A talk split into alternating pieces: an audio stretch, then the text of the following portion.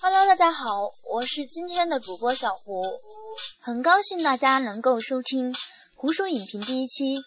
接下来，本台将会为大家奉上黄一脑先生的《大唐双龙传》。不知道大家有没有听说过这部电影或是小说呢？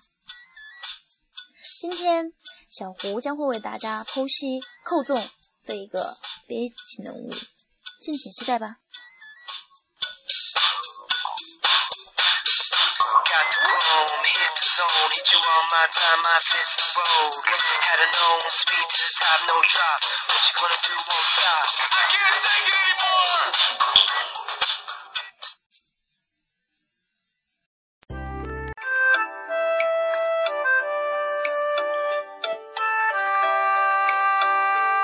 不管是《大唐双龙传》《月月当空》还是《覆雨翻云》，不同的时代背景，以慈航赈灾和魔教的传承为连接点，一样的江湖恩怨、权力斗争。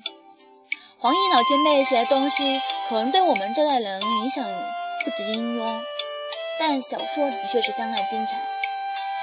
虽然不少人觉得 TVB 的那部《大唐双龙传》与原著相比，情节逊色不少。但就一个先看电视剧的人来说，这部电视剧不管是剧情还是人物性格塑造方面，有突兀之处，但至少是还看得下去。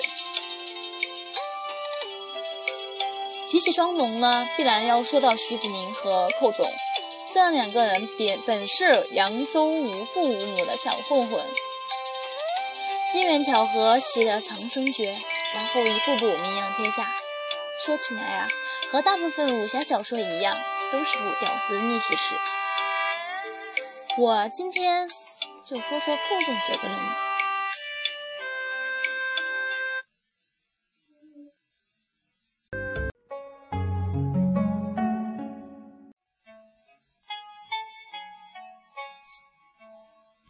寇仲这个人，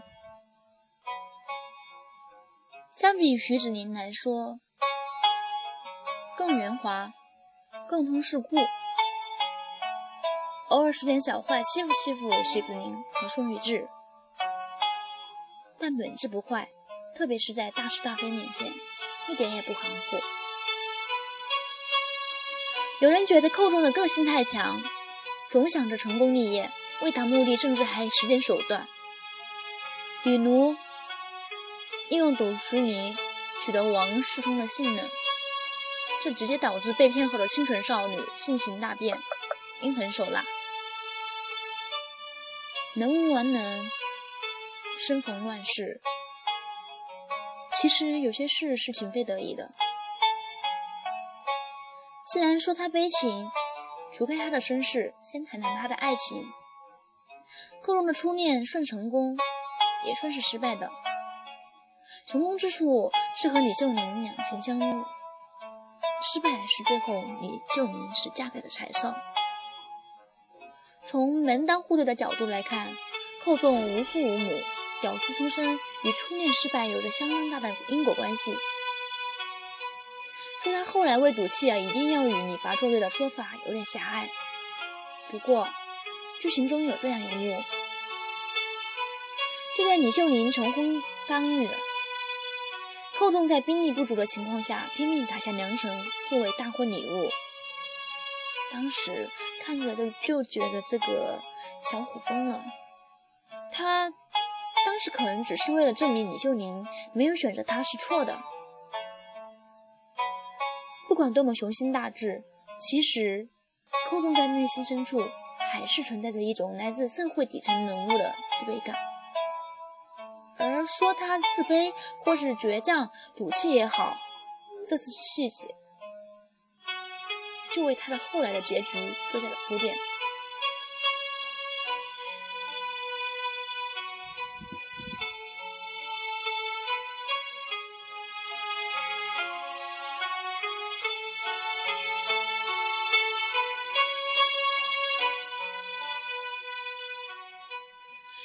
冤家宋玉志其实一直是喜欢他的，为他付出种种。聪明如寇仲，一早就察觉到了。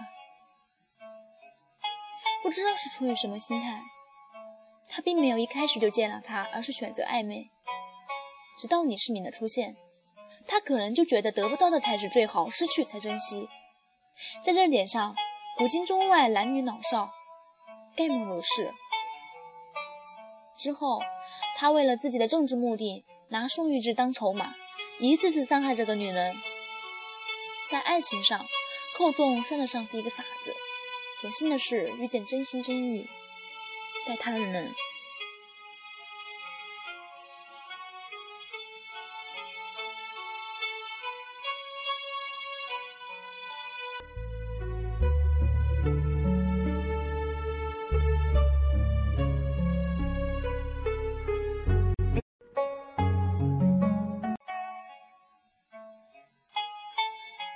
很多人喜欢徐子宁的飘，嗯，飘逸啊，倜傥。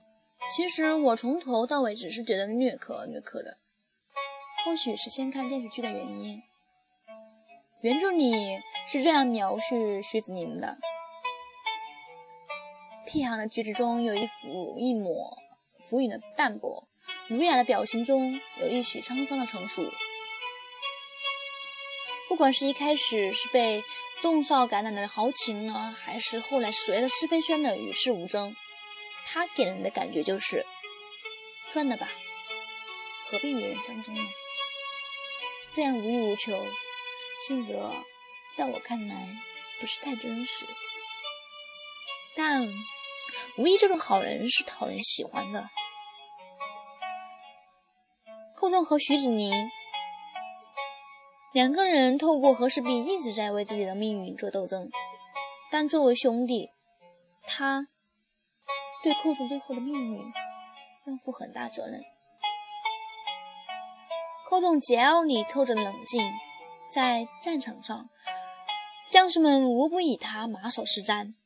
有人评论寇仲作为一个少帅的的确是光彩夺目，但他在政治上十分天真。他对李世民的朋友身份抱有很大的幻想，他总是把事情往好的方面想。但历来的天下霸主，哪个手里是干净的呢？在战争一触即发的时刻，徐子宁、施微轩、李秀玲轮番的去找寇仲，劝他归顺李发。我在想。当时徐子宁能以什么身份去劝寇仲呢？天下苍生，还是一个兄弟？经历那么多，不知道是累了，还是已经觉得争天下对自己已经毫无意义。寇仲叹了口气，答应了。原原著里是这样说的：寇仲终于低头相信命运。他对徐子宁说：“你也知我以前从不真的相信命运。”好运坏运只是当话来说，可是，在经历这么多事后，我再也不敢妄下断语。无论我们到哪里，命运好像总是总是紧紧地缠绕着我们。例如，娘死前为何会告诉我们杨公宝藏的长处？为何我们又遇上设计宝藏的鲁妙子？更那么巧，宝藏就在关中。还牵扯到争争天下做皇帝和正道魔门的斗争，千丝万缕，总要将我和你卷进去似的，这难道不是命运吗？此时，和氏璧给了他们最终悲剧结局的预示。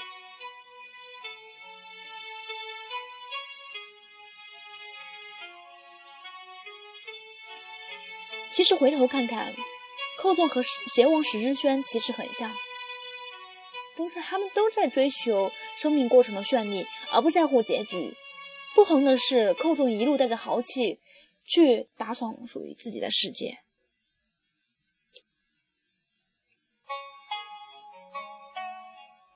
懂得大是大非；而石之轩却是在印证自己扭曲的一生是正确的路上，越走越远。一路上，我们总是看见徐子宁在照顾寇仲，但在生命的最终，寇总将功力传给徐子宁。原著里，他们其实是远走天涯的，但在电视剧里，厚重死于非命。他是偶尔占下便宜欺负徐子宁，但他最终用生命成全了徐子宁。好了，今天的湖水影评的节目就到这里吧，祝大家有个好梦。